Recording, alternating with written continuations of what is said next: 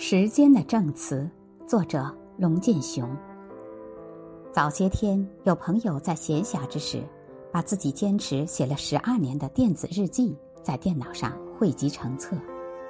本是四千三百多天的日常琐事，每天也就三言两语，不成想竟有五十万字之多。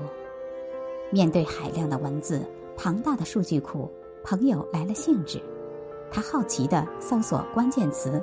一段又一段的回顾经历，在众多关键词中，我对极具生活气息的几组数据很感兴趣。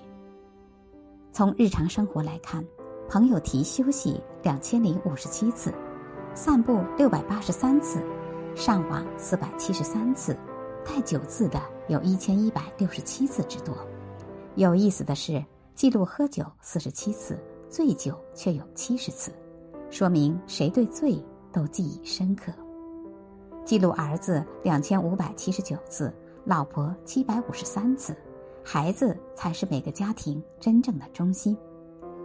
从工作统计看，参加会议两千八百六十六次，加班七百九十八次，写材料四百六十六次，交班三百六十次，考核九十九次。从心态记录来看，高兴七十九次。泪四十一次，喜三十六次，遗憾二十七次，哭十五次。我很好奇他为何而哭，他解释说，记录儿子哭十二次，自己哭仅仅三次。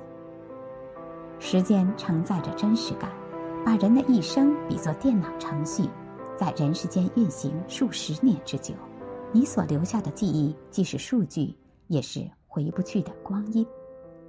通过朋友详细的分析，我仿佛找到自己当年的影子，但时间给予我的真实感，没有他的那般实在和震撼。用文字记录下来的时间，才有生命力。时间确实是世界上最公平公正的计量单位，它至今不曾欺骗过谁。